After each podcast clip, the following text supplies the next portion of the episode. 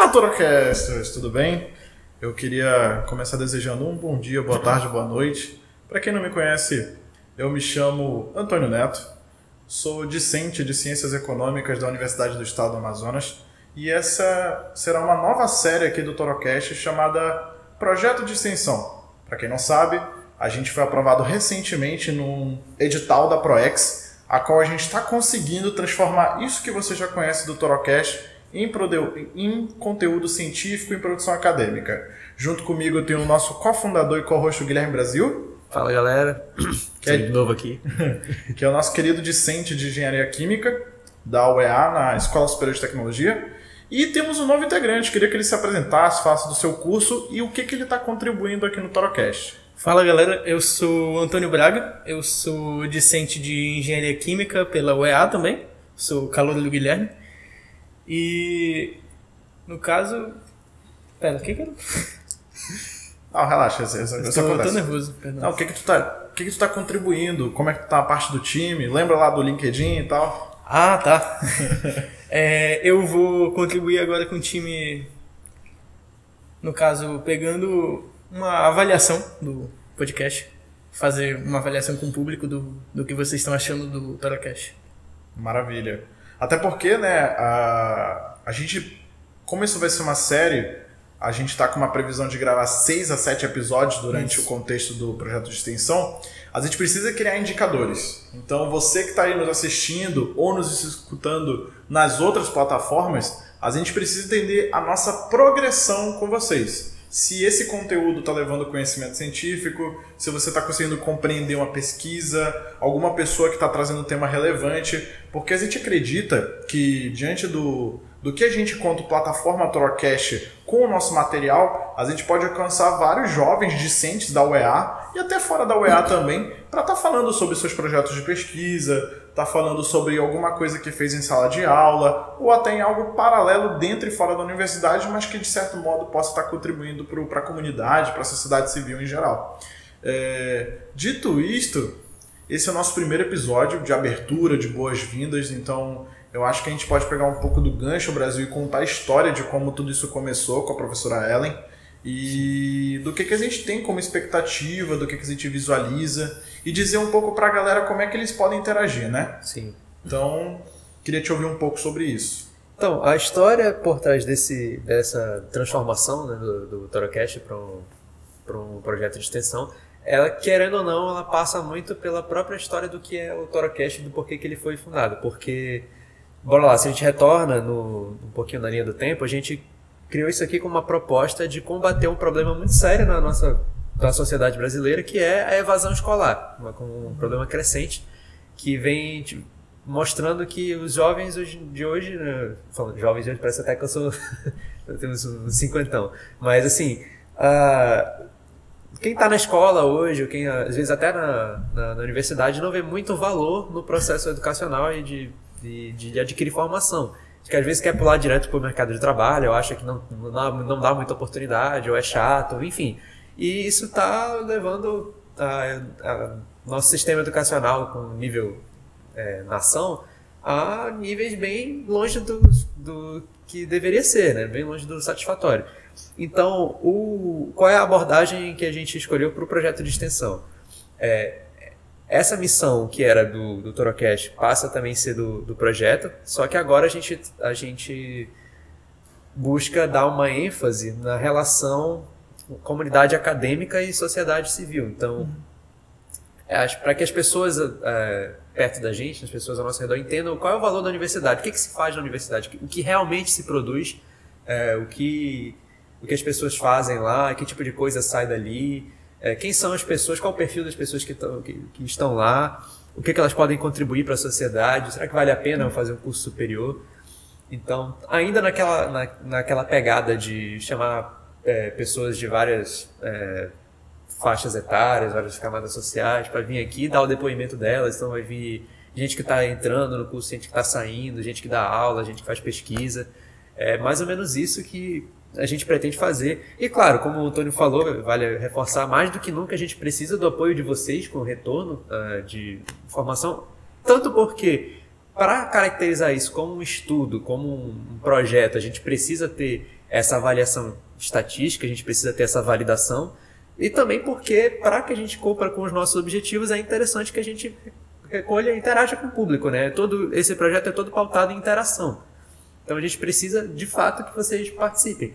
A gente fica muito contente porque a gente tem uma comunidade é, até que ativa, pro, nosso canal está tá crescendo. E agora mais do que nunca a gente precisa que essa atitude de vocês permaneça.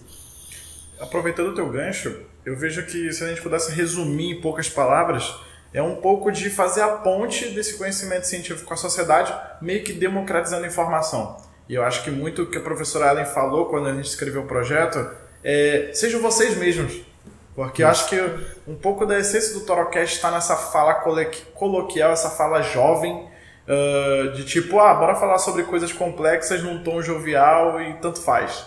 E é muito interessante, acho que é muito formidável o Antônio estar tá aqui, porque um pouco da evasão escolar eu acho que encaixa um pouco do, da, da própria história do Antônio na universidade. Sim. Porque. E, e, eu acho que isso é legal porque isso entra de conjunto com o Torocast. Então eu queria ver um pouco do Antônio é, sobre esse processo da evasão. A gente está dando um enredo, está falando do Torocast, mas é interessante entender o que, que leva à evasão acadêmica, o que, que leva a gente a trocar de curso. É importante salientar que isso não tem problema nenhum. Isso acontece, é uma realidade, acontece em N lugares, N universidades, e a gente está aqui para compreender e ver como engajar, como empoderar esse estudante. Então acho que aproveitando isso, é, como é que se dá esse processo, Antônio? É, eu sei que tu já passou por isso, mas para quem não te conhece, para quem está assistindo, te escutando, explica como é que foi. Tu entrou em um curso, depois trocou, o que, que aconteceu no primeiro, como é que tu se sente agora? É, primeiro, primeiro de tudo, eu queria salientar um pouco mais sobre o que o Guilherme estava falando da extensão, que eu acho que o Torocast ele pega muito do que é do que são os três pilares da universidade, que é ensino, pesquisa e extensão que é que o Torocast em si, é, o, o que vocês sempre falaram era de democratizar o conhecimento, né? E isso é o que a universidade propõe, que é a extensão, é a gente pegar o que a gente vê na faculdade e levar para o público.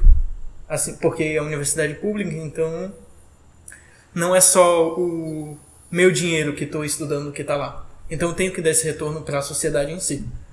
Agora, da pergunta que tu me fez, né, de eu acho que o que leva a gente a trocar, a trancar o curso, ir para uma outra faculdade, vai muito porque, pô, quando eu entrei, eu fazia engenharia naval na UEA antes, aí eu entrei, eu pensei que eu queria fazer engenharia naval, eu tinha 16 anos eu pensei que eu sabia o que eu queria da minha vida, assim, aí eu. Pô, passei, eu passei no macro, eu passei no CIS para o EA. E eu passei para naval nos dois, então eu não tinha mais o que escolher. Eu ia fazer naval, entendeu? Aí. Pô, acabou que eu entrei no curso, o curso não era aquilo que eu esperava. E eu conheci o Guilherme e as meninas da sala dele. E eu via eles fazendo as coisas de engenharia química, entendeu? Eu via eles estudando química. E eu ficava mais empolgado vendo as coisas dele do que vendo as coisas do meu curso, entendeu? Eu lembro que em 2019 até, foi mais ou menos na época que eu decidi que eu queria trocar de curso. É, tava tendo o Amazon Hack, que era um congresso que Sim. o pessoal lá da UEA organizou mesmo. Ah, Congresso de Engenharia Química, Isso, né? Isso, Congresso de Engenharia Química, que organizou, veio gente do Pará. Veio de, de da Unicamp. Da Unicamp. Foi, foi um negócio bem legal assim, que eu lembro. Eu tava fazendo naval e eu tava indo lá assistir as. Tava vendo as apresentações, eu vi uma apresentação do Guilherme, vi uma apresentação da Bia, da Thaisa. Foi, foi bacana assim e. Aquele dia abriu meus olhos assim que eu, eu gostava de engenharia química, entendeu? Outra coisa que abriu muito meu, meus olhos foi que eu fui participar do Encontro Nacional de Alunos de Engenharia Naval alguma coisa assim, uma nave, em 2019 também. E foi onde? Foi lá em São Paulo. Eu cheguei a viajar, fui lá para USP, participei do, do congresso lá e, pô, acabou que eu vi, tava todo mundo empolgado lá, todo mundo amando, tá vendo tudo assim. Eu achei interessante, mas. A Amazonec foi melhor, né? Tá A Amazonec despertou mais meu interesse, entendeu? Caramba, interessante eu isso. Eu precisei ir lá para São Paulo para perceber que não era aquilo que eu queria, assim. Aí agora eu tô fazendo aqui engenharia química, eu tô, tô gostando, assim. É uma dor de cabeça ou outra, assim, mas... Eu acho interessante porque... É uma dor de cabeça que a gente eu tenho, eu tenho mais convicção que eu Estiga, né? Eu gosto isso. dessa de cabeça, né? Eu quero mais, quero aprender, sei lá. É. Mas eu achei, eu achei isso curioso, né? Porque geralmente o encontro nacional é o que mais instiga, é. motiva a galera. Inclusive, é. fui eu e tinha ido uma menina que era minha caloura de naval na época. É, esse ano a gente foi conversar sobre isso. E nesse, nesse congresso foi quando ela se interessou muito mais pelo curso. Hum. A gente estava em situações parecidas, só que eu tava mais tendencioso ainda para sair, entendeu? E acabou que ela se identificou. Se identificou mais com o curso e eu chegou quando eu voltei para Manaus assim, é, eu já tinha passado o período de inscrição no macro. Aí eu é, agora é estudar que eu vou fazer o macro de novo e vou mudar para engenharia química. Legal. Interessante, é um relato real e assim, acho que mostra uma realidade velada de muita gente que está nos cursos de graduação e às vezes não tem coragem de mudar ou às vezes está batendo perrengue, ou se identifica também, né? Pode acontecer esses casos. E é muito legal é, é, ouvir essa tua história, Antônio, porque eu mesmo já me identifiquei assim. Eu, eu acho que a gente pode. Logo no começo, né? Logo no começo. é.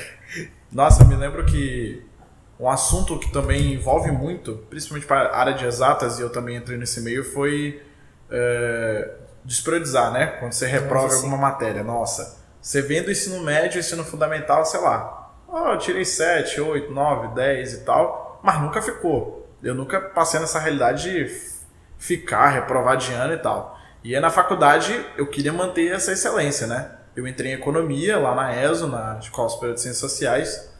Pô, quero ser economista. No primeiro período eu já fiquei assim, ah, será que eu quero ser economista? Só que o legal dos cursos hoje em dia, acho que isso não é uma coisa só de economia, mas muitas áreas, é que cada vez mais o profissional do amanhã ele é multitarefa. Então, tipo assim, ele faz engenharia, mas ele tem que entender de economia, tem que entender de contabilidade, tem que entender de N fatores em conjunto. Ainda mais quem é de química, né? Que entende um pouco da biologia, entende um pouco da física. Sim. Assim como todo engenheiro também, né? Mas aplica cada vez mais coisas diferentes. E aí, no primeiro período eu passei de boa, coeficiente alto ainda. Segundo período, quase fiquei, tive que. Tive que. Deixa aí. Tive que ir pra PF precisando tirar 9, mano. E tirei 9 e passei. Não me pergunte como, mas passei, estudei e tal. No terceiro período, eu reprovei. Reprovei a primeira matéria. Poxa, que olhar assim, meu Deus, será que eu me matriculo numa particular, faço essa matéria e pago? Será que eu tranco? E aí vem aquela dúvida, será que eu tô no curso certo? E aí eu fui, pô, fiquei um momento assim meio triste, fui conversar com os amigos, pô, mano, Reprovar é normal, pô. Eu acho que reprovar mostra que tu tá no caminho certo, porque tu tem que aprender aquela matéria direito, tá ligado? E é, aí. Faz sentido.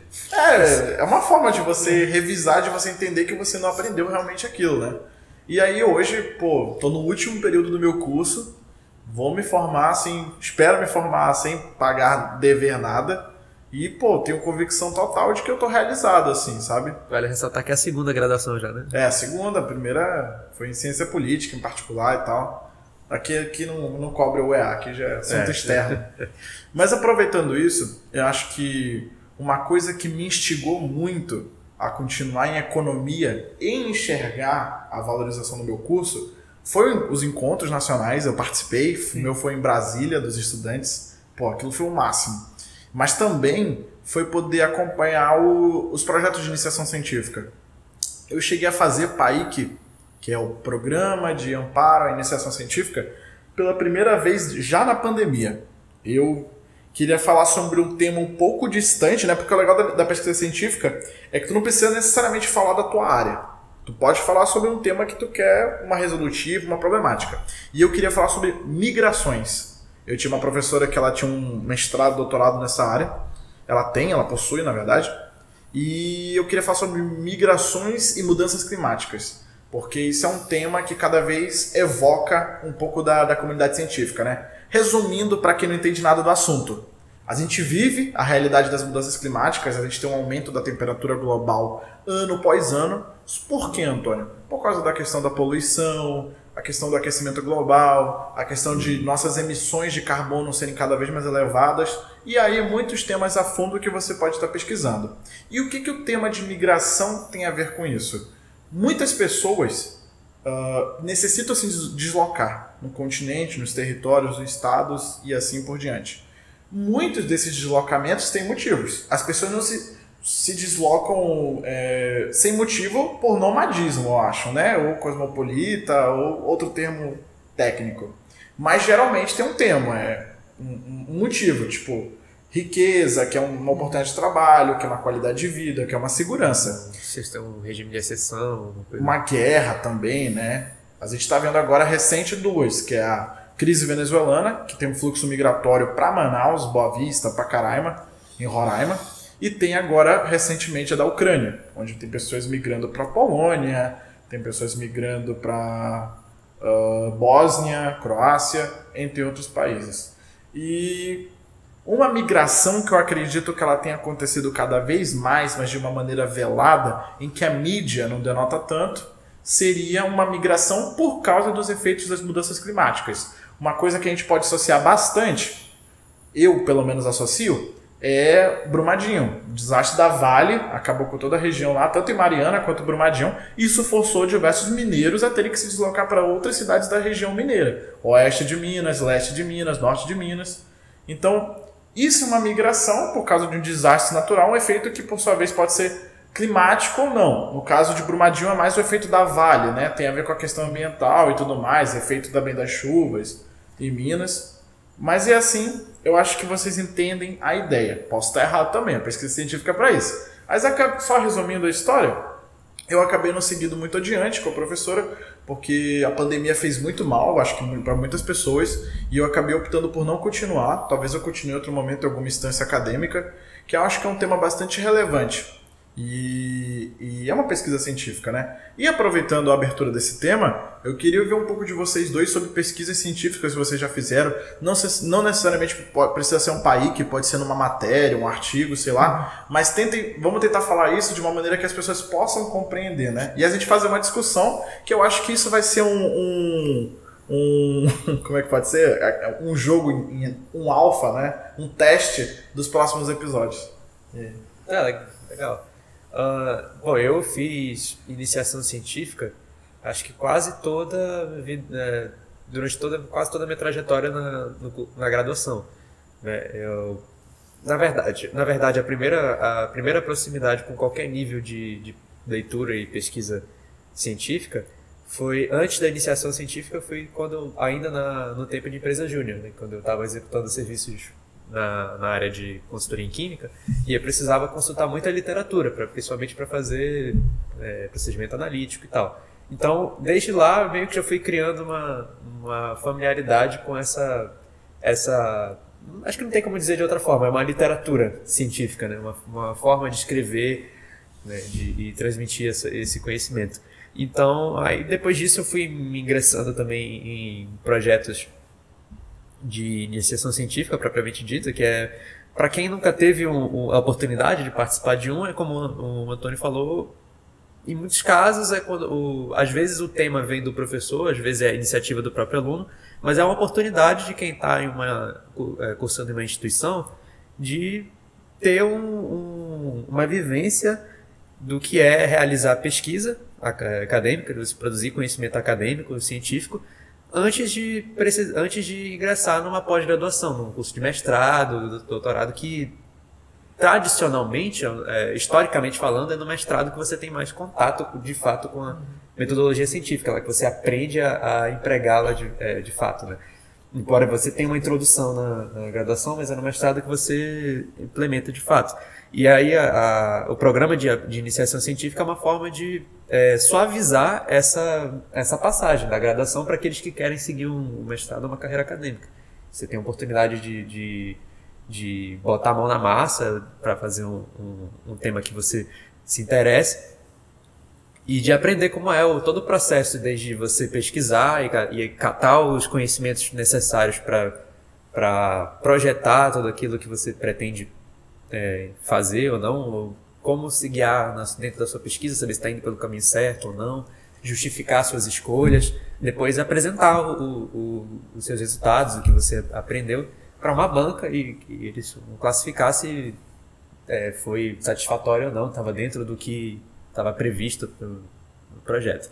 É mais ou menos assim, não sei, espero que tenha ficado claro, mas é, então eu fiz, acho que estou fazendo o quarto, acredito que seja a quarta, é, quarto projeto de iniciação científica, nunca repetindo um tema, mas, quer dizer, minto, o segundo teve, foi uma continuação do primeiro, mas os outros dois foram radicalmente diferentes. E eu acho legal isso, porque desde que, desde, assim, antes de entrar na, de fato na universidade, meus pais sempre me incentivaram assim, pô, entra de cabeça em tudo que tiver por lá, de oportunidade de trabalhar, de participar de projeto e o estágio na universidade, qualquer coisa que te faça aprender fora da sala de aula.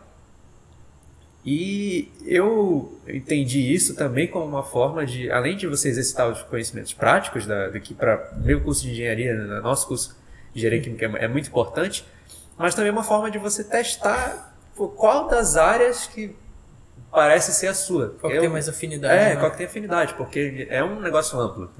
Então você ter a oportunidade de trabalhar com várias coisas é, é bastante interessante. Fora que é, às vezes é, é, chega até a ser infelizmente subestimado, mas o, o, a pesquisa de modo geral, e aí eu incluo também a, os programas de iniciação científica, tem, o, tem um retorno social, porque a, às vezes a gente tende a ver o, o, o querer ver os frutos do, do, do, da pesquisa científica com muito imediatismo. Mas cada pequeno achado na, na, assim, na, na trajetória da história né, da, da, ciência tem muito valor que a gente não tem como saber agora. A gente vai saber o que, o, o que realmente é os resultados da pesquisa que eu realizei lá no começo da, da graduação, talvez só venham ter significado daqui a 5, 10 anos. Talvez antes, talvez um pouco depois, e, e assim, eu estou falando como se fosse algo difícil de enxergar, mas em, algum, em alguns casos, né, eu conheço pessoas que fazem projetos que nem, são, é, nem é tão difícil assim de ver o valor, sabe? São coisas incríveis. E acho que está na hora da gente ter é, uma maneira, nós como sociedade né, civil, de maneira geral, é importante da gente estar tá mais por dentro disso e, e, e saber o que está rolando. E por que, que é importante ter como por que, que é importante para o Brasil, para o país, né? Por que, que é para o Brasil é estratégico ter esse tipo de, de trabalho sendo desempenhado? Eu achei interessante essa, essa descrição que tu fez, essa importância. Mas eu acho que para quem está nos escutando, acho que aproveitar o Antônio agora. Tu já fez para alguma produção científica, artigo? Não. Não, ainda não? Não, ainda não. Interessante. Está sendo meu, meu primeiro contato com alguma coisa assim, está sendo esse projeto de extensão. Legal, maravilha. Então já é uma parte de entrada, gente, né? Mas assim, teve alguma matéria, alguma disciplina que tu conseguiu ver a importância de, de alguma coisa que está aprendendo engenharia química que tem uma correlação com o nosso dia a dia cotidiano? Não sei. Cara, eu ainda não. No caso, em engenharia química em si, eu ainda não tô lá, mas esse, essa, essa conversa sobre projeto de iniciação científica foi foi uma das coisas que pesou muito também na minha cabeça quando eu fazia naval. Hum. Porque, como o Guilherme falou ainda agora também, que o projeto às vezes vem iniciativa do professor, mas comumente é, é da cabeça do aluno que sai, entendeu? Então, quando eu fazia naval, como não era. Eu não tinha muito. Eu pensei que eu tinha interesse na área, né, mas acabou que eu não tinha um interesse, eu não sabia o que eu queria fazer em naval. Eu não, não tinha ideia do que fazer de pesquisa, eu não, não tinha, não, não, não fazia a menor ideia do que ir atrás de fazer pesquisa. Tipo assim, tu tinha muito interesse pela área, mas quando tu se viu lá dentro, tu não sabia o que pesquisar, tu não sabia que problema Sim, achar entendeu? uma literatura. É, porque assim como em engenharia química, em naval também, qualquer aluno que chegar com o professor falar, ah, professor, eu queria fazer um projeto sobre isso. O professor faz, o professor de universidade todos Todos, todos têm alguma linha de pesquisa. Todos não, não vou dizer, que eu não sei. Mas é comum que o professor ele tenha a linha de pesquisa dele, que ele auxilie o aluno nisso. Só que eu não tinha despertado esse interesse por nenhum assunto ainda. E agora em Química eu entrei lá para o ILUM, laboratório, entrei como voluntário da professora Ellen. É, aos poucos, assim, eu tô tô conseguindo enxergar alguma coisa que eu possa pesquisar, entendeu? Eu não tenho nada formado ainda, mas aos poucos eu vou consigo ligando. E agora que eu tô começando a entrar também nas matérias mais específicas de química, eu vou agora nesse período que eu vou fazer minha primeira matéria de laboratório na faculdade, então. Falando de matéria, que você entrou nesse, nesse assunto, ah, eu lembrei agora de, uma, de algumas vezes que a gente teve que fazer uns, em algumas disciplinas mais, uns trabalhos que envolviam você ter essa, esse lado com pesquisa. Você tinha que pesquisar realmente para fazer aquilo. Ler artigos e tal, para dar uma. Eram trabalhos assim, tipo. Ah, existe esse tipo de problema aqui no, na, na, na nossa profissão, né? Você dá um contexto e aí, como resolver? Dá a solução aí. e aí a gente tem que pautar nessa escolha com alguma coisa, né? Então, um exemplo mais recente foi. Eu estava fazendo uma matéria ainda nesse período que é tratamento de fluentes. Para quem não é da área, seria basicamente é, o que se faz lá na, lá na estação do, do Água do Amazonas. assim, Água de Manaus. É, Água de Manaus, perdão. E coisa de saneamento, né? Então, para tratamento de, de água efluente é você é, água para você tratar, botar a, a água no- em condições de ela ser consumida ou, ou usada pela população. E efluência é você cuidar do- dos, re- dos rejeitos que vêm da indústria ou de qualquer outra atividade comercial e, e para que aquilo não agrida o, demais o meio ambiente quando você for descartar. E aí é, é, essa professora já dá essa matéria há algum tempo, então ela, ela já tem o, o costume de, no último trabalho, ela passa assim, uma, uma lista de várias situações e divide entre, entre os grupos e pede para que eles apresentem uma forma de seminário, como é, como é que seria, é, como deveria se reso- resolver esse caso. Né? Então é uma forma de. É quase você. É diferente no seminário tradicional, você meio que tem que apresentar um- uma proposta. Se você chegasse para alguém que no polo que tem um problema e olha, eu, tenho- eu acho que eu tenho a solução para o teu caso. E foi bem bacana. Acho que Acho que pegando esse teu relato, eu tenho um exemplo muito legal de economia também. Eu, no último período, último período, eu fiz uma disciplina chamada Estudo de Viabilidade Econômica, com o professor Roderick. E ela é uma matéria muito interessante porque você entende na prática o que é ser um economista, assim, né? Fazer é, projeto e tudo mais. O que, que, em linhas gerais, um resumo, né, condiz a matéria? Você tem modelos de negócios, então, por exemplo, você tem restaurante, você tem barbearia, ah, hotel e vários segmentos. E digamos que tu quer abrir um hotel, Brasil. Ah, não é simplesmente tu querer abrir um hotel. Um hotel exige um estudo do metro quadrado, ou área alugada, ou terreno. Exige o custo energético que vai ser atribuído ali da concessionária de energia para iluminação, quartos e tudo mais.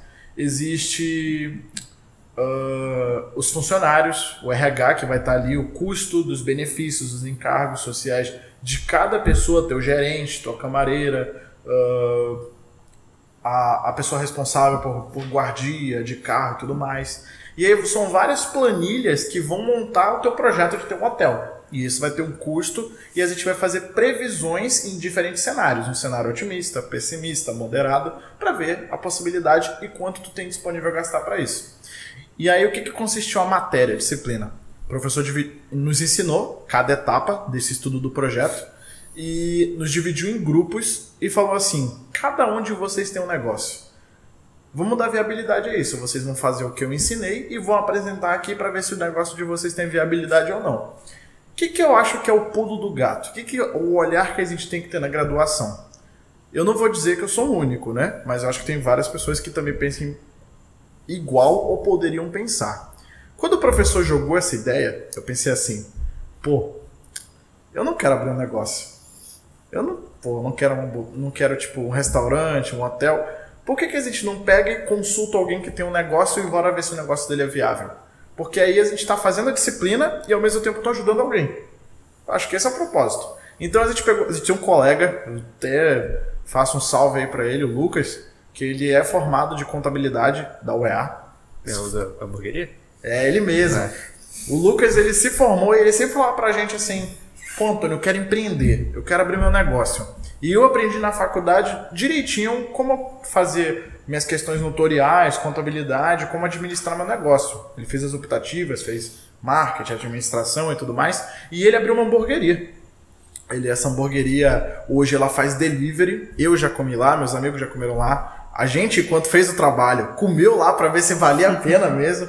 E valeu, pô. E a gente e ele foi compartilhando os dados do negócio dele e montamos um slide, montamos as planilhas e nós identificamos vários pontos em comum para falar do negócio dele. Por exemplo, hoje ele trabalha com um tipo de smash, que é um, para quem não sabe é um hambúrguer prensado numa, numa chapazinha, ele é bem amassadinho. E aí, o que, que era a ideia dele quando ele abriu esse negócio? Eu quero vender um produto artesanal de qualidade, origem regional, mas eu quero ser acessível. Então, ele, diante dos ingredientes e o trabalho que ele adequa com os entregadores, ele tem um hambúrguer de qualidade por um custo que eu acho abaixo de muitos concorrentes. Por exemplo, você tem um combo com sanduíche, batata e refrigerante, varia de 29, 30 reais. Se você for numa rede de fast food ou um grande artesanal de Manaus, isso vai rapidinho para 50, 60, 70 reais ou até 100. Então, nós fizemos esse trabalho com ele, foi nossa AP1 e AP2, né? Primeira parcial e segunda parcial. E nós encontramos vários. O negócio é viável, ele tem uma, um faturamento muito alto, mas a gente tem que entender como relacionar as dívidas dele, né? E assim foi muito legal, porque nós terminamos esse trabalho e compartilhamos os dados com ele, para ajudar ele de certo modo. E a gente segue essa amizade aí, e o professor gostou muito do nosso trabalho. Porque, diferentemente de outros colegas, a maioria escolheu criar seu negócio. Um, um rapaz que eu acho que ele decidiu falar do negócio que ele queria criar de verdade. Que aí eu acho que tem uma relevância muito grande também. Mas eu acho que esse. Contando esse relato, essa história né, que eu passei no último período, eu acho que esse é o olhar que a gente tem quando entra na engenharia química, quando tem, entra na economia, quando entra em qualquer graduação, seja na UEA ou outra universidade. Esse olhar de como é que a gente pode se desenvolver e dar uma entrega, seja para a sociedade civil ou até o que a gente realmente quer fazer. Por exemplo, vocês que são engenharia, engenharia química, né? Mas outra pessoa que seja de outra engenharia também na UEA ou outra área um tema que eu acho que está muito em voga, muito em discussão, é a bioeconomia, que seria a economia ecológica, a economia dos nossos recursos naturais na Amazônia, mas uma economia que não degrade, uma economia que não desmata.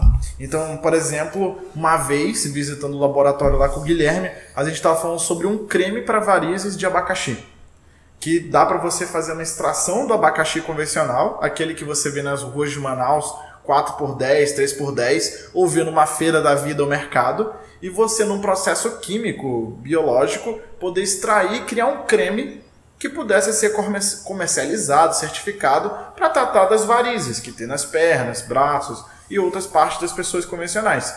Isso é interessante, porque a gente consegue gerar valor agregado àquele produto e, e, e sair talvez até uma empresa da universidade. Gera toda uma cadeia, né? Para você favorece o produtor regional aqui da, do, do Amazonas e pega um, um, produto que é de fácil obtenção aqui na, na, na região e consegue trabalhar ele para ter um, um, valor agregado e resolver um problema de fato das pessoas. Né? Então, sem dúvida, tem todo esse ganho. E mais pode comentar sobre? Tem algum ponto, Antônio? Cara, não, pra falar a verdade, não. Bora mudar então um pouco, um pouco o foco. É... A gente podia falar, acabou é, mencionando, mas não aprofundou muito na, na, na história de como veio esse, a ideia para esse, esse, programa de extensão com a professora e a liberdade que ela deu para a gente trabalhar aqui. Comenta aí, Inicia. Então, é, é, o Tony comentou, a, a professora Ellen é, é, acho que é a mais recente, uma das mais recentes não é chegadas. porque chegou a, É, depois chegou outras, mas. Mas ela entrou recentemente no, no, no Hub, né, no, no Instituto, no, no laboratório. Para quem não sabe, gente, o Hub é o espaço laranja dentro da Escola é, Superior no estacionamento. de No estacionamento da Escola Superior de Tecnologia da UEA, lá na Daci Vargas. Você tem a UEA, né, à direita, né, de quem vem... No... Antigo UTAN.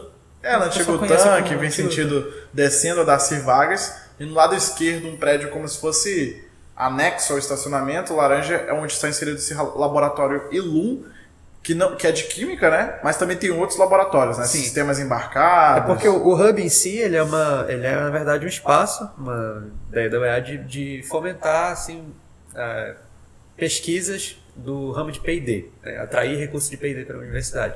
Então tem laboratórios é, de... tem vários professores atuando lá dentro, principalmente da área de é, eletrônica e, e automação, que na verdade o, o grupo de pesquisa todo tem um grupo de pesquisa que, que rege assim todos aqueles laboratórios do Hub, que é o núcleo de sistemas embarcados. Mas aí acaba ten- é, tendo um trabalho interdisciplinar. Então tem gente da eletrônica, da elétrica, da mecânica, tem a gente de química, tem a galera da automação. E tem, um, acho que hoje em dia funcionam, operam lá uns três laboratórios distintos, né, com uma certa independência. Que aí é o, o ILUM, é uma pessoa, só a galera de química mesmo, basicamente. A, o LSE, que são eletrônica, mecânica, elétrica, to- toda essa turma aí. E mais o 4, indústria 4.0, que aí pega o pessoal de automa é, produção, automação, é, às vezes até administração, marketing, que eles fazem muito trabalho visual. Já teve gente de economia lá também, eu lembro. Já também teve. E é, eu, eu acho bem legal por essa parte, mas ah, da, inter, da interdisciplinaridade, né? Das pessoas de, você ter pessoas de diferentes é, vocações trabalhando juntos no mesmo, é, em setores no mesmo projeto. Mas, bom, tratando mais especificamente agora do. é, a professora Ellen é, chegou recentemente, no, no curso mesmo, né? Ela é recém-concursada, eu acho. E ela veio com essa, essa ideia. Ela já ela trabalhou em alguns projetos de extensões, no, aquele projeto de Menos um Plástico, teve agora da, trabalhando na Escola Humanizada da UEA também, que eu, eu acho que é um, é um ponto legal da gente trabalhar futuramente em, em episódios. É um projeto bem bacana que é desenvolvido. E não só por ela, de vários outros professores da, da UEA também que, que dão apoio a essa, a essa escola. Mas enfim, é uma pessoa que veio eh, agregar bastante no curso de maneira geral e ela tem essa, essa vontade de, de desenvolver eh, essa, esse lado da extensão, que é o que ela enxerga que aqui eh, ainda é muito, ainda é muito digamos, embrionário, vamos dizer assim, ainda está engatinhando na, na universidade. O, principalmente o, o, os alunos, assim, às vezes não sabem que, que tem que existe essa possibilidade. Que é mais flexível, às vezes, do que você fazer uma, um- uma iniciação científica propriamente dita pela da PAIC ou PIBIC. É, às vezes a extensão é, mais, é bem mais flexível. E você consegue ter um trabalho mais direto com as pessoas, o que é, é interessante. E ela, ela soube que a gente que- é- soube que eu trabalhava com o Antônio no, num podcast, né, no Torocast, e falou que, poxa, isso pode ser um, um- é uma boa oportunidade de integrar com, com- se vocês, eh, se nós quiséssemos entrar eh, mais a fundo nesse nicho da, da universidade e, ao mesmo tempo, desenvolver algo que pode depois reverter para a gente como, como um, um histórico acadêmico interessante, né? Chamei a atenção. E então ela, ela fez o convite, eu falo, cheguei com o Antônio, ele achou a ideia maravilhosa e a gente numa reunião com ela deixou tudo a nosso, a, a nosso cargo, para que a gente mantivesse toda a estrutura e identidade do, do podcast. É, Isso que, acho que isso foi fe- fenomenal, foi diferencial, porque a gente não tá tendo que se adequar para estar aqui.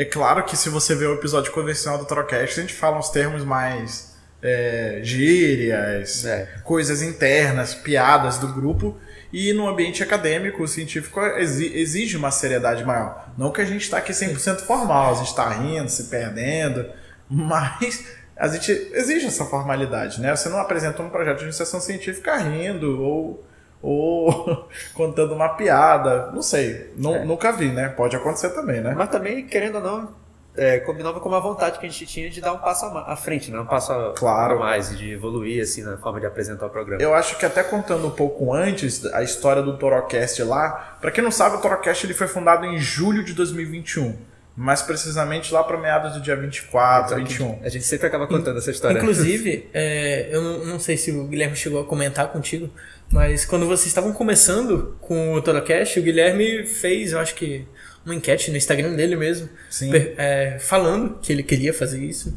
se alguém queria se voluntariar para ajudar, entendeu? Na verdade, ele foi uma das pessoas que Eu fui uma das pessoas que se voluntariou lá no início, assim, só que acabou que ficou só você e não, não deu muita coisa, entendeu? É culpa dele. Não, mas. Tá registrado. Tranquilo. Tá mas, aí, mas aí, quando chegou depois que ele queria transformar no projeto de extensão, eu não, eu não lembrava que eu tinha me classificado lá no início. Mas, mas- foi, foi um negócio que despertou aquela vontade em mim de novo. Eu acho que esse aí foi o Fazer ponto isso chave. Na época que ele fez isso, a gente não tinha estrutura mínima que a gente tem hoje. Meu Deus do céu, quase quebrei o negócio. Então seria até, seria até difícil assim formalizar algo assim.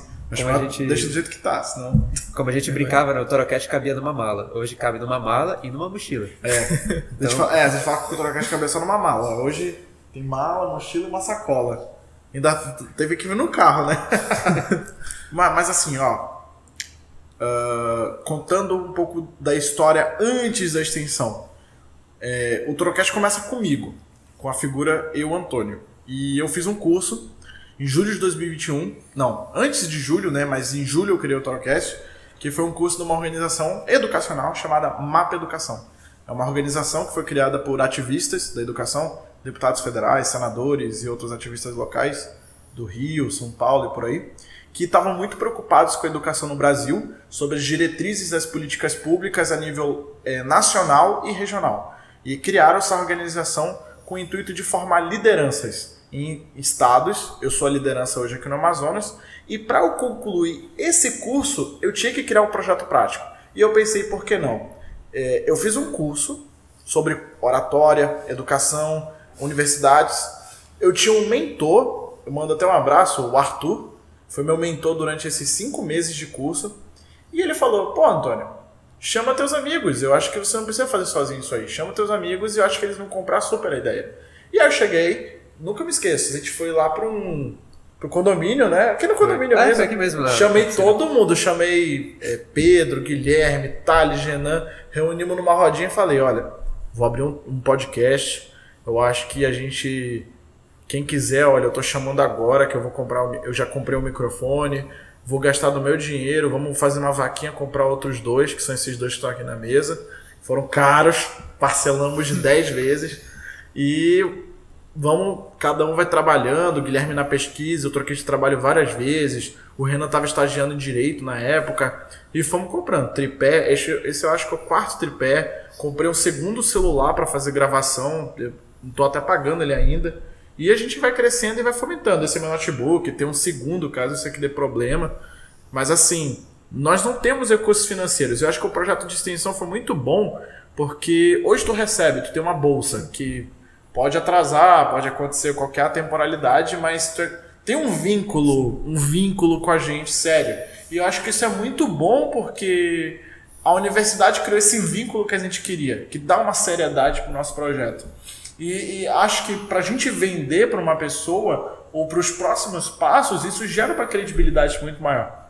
Então acho que aproveitando esse gancho, é, essas são as expectativas que a gente tem no Torocast nesse projeto de extensão com, com o EA. É, a gente não está aqui só para gravar episódios e entregar. A gente não está aqui para fazer aquele relatório, entregar para o professor e passar direto e não fazer PF. A gente está aqui para gerar uma credibilidade, ser conhecido notadamente na Universidade do Estado do Amazonas e quem sabe por fora e, e entregar esse conteúdo de qualidade e também ir para os congressos, né? Ir para um ev- eventual congresso científico, quem sabe publicar o Torocast como um artigo com nossos resultados para mostrar para outras pessoas no Brasilzão o que a gente está fazendo, que é totalmente viável, uma ferramenta que está se popularizando mais. Infelizmente, por estudos próprios de algumas empresas aqui na, eh, na região norte, o público nortista ele é o que menos usa podcast. É mais fácil a pessoa ver um Reels do Instagram do que ouvir um podcast ou assistir um podcast. Mas eu acho que a gente quebra um pouco dessa cultura quando a gente vai ingressando e interagindo em temas do dia a dia. Por exemplo, hoje a gente está aqui falando de PAIC, de iniciação científica, de extensão. Eu acho que quando terminar esse episódio, a gente tem que direcionar para um público. E eu acho que perfeitamente quem poderia estar ouvindo esse episódio são os calouros hoje de engenharia na Este. Que a gente está falando de muitas oportunidades que muita gente no início do curso ainda está perdida. E às vezes até quem está no meio ainda está perdido. Sim. Então, acho que aproveitando esse gancho, eu queria, começando do Antônio, ouvir as expectativas que tem para o projeto. O que, que tu visualiza, assim, o que, que tu gostaria? Eu, Antônio, meu xará, tu falando, eu, Antônio, gostaria que com o projeto de extensão a gente alcançasse, fizesse isso assim assado. Aí depois vai para o Brasil e eu falo também. Cara, é, eu, o que eu espero assim do projeto de extensão é ele mostrar mais do universo acadêmico, entendeu? Não só para os nossos ouvintes, como vocês já têm algum conhecimento sobre isso e tal, mas até para mim mesmo, para mim, para o pessoal da minha turma, para a gente ter mais esse contato, para a gente saber mais é, da nossa própria universidade, da, das coisas que acontecem, conhecer mesmo tudo. É isso que eu espero. Bom, eu espero que a gente consiga é, também dar essa, essa notoriedade para o meio acadêmico que, tá com, o que é feito lá e que as pessoas que conheçam a, a, é, e comecem a ver, poxa, a universidade é uma, é, é uma coisa bacana, é bom ter uma universidade aqui no, na minha cidade, no meu estado. Mas também é, o que eu espero muito assim de, de coração é, é conseguir dar é, voz e, e, e para visualizar, para que as pessoas que venham aqui contar suas histórias e ter esse momento para que elas, elas falem do que já fizeram, das, das experiências, do que elas esperam do, do futuro. Esse todo, todo foi sempre o, o princípio do por trás do ToraCast. Eu acho que o projeto de extensão não foge muito disso tornar, tornar mais palpável também, né, o que Isso. os projetos. Exatamente. Os projetos, e, e também até discutir, ter oportunidade de, para quem não tem é, muita é, vivência nesse meio do, da, da ciência, poder ter, trazer essas discussões que estão é, acontecendo ao nosso redor, às vezes sem a gente perceber, que estão mudando o, o, o, nosso mundo. E como a gente traz isso para a mesa aqui para a galera que não, ainda não está habituada a isso. Eu acho que isso é muito legal. E é isso que eu espero, particularmente, do, do principalmente desse projeto. Você, meu amigo, o que você espera desse projeto? Achei até engraçado agora. Não, acho que o que vocês falaram é muito do que eu espero. Eu espero que é, a gente possa resgatar um pouco da origem do Torocast também. O Torocast, para quem não sabe, ele não é só um podcast. É mais que uma conversa. É, são oportunidades. oportunidades. É, esse é o nosso lema. Nosso slogan. A gente tem até slogan, tá? É, quando a gente criou o Torocast, a gente não pensou só no podcast. O podcast é um eixo. A gente tem slides, a gente tem documentos, tem planejamento, teve Excel quando foi criado o Torocast Raiz. Inclusive, acho que nessa semana a gente vai fazer o planejamento do ano que vem, Guilherme. E. Opa! É, planilha para dar e roer. E a ideia é que um dos pilares do Torocast fosse a gente poder ter uma comunidade e fazer uma mentoria.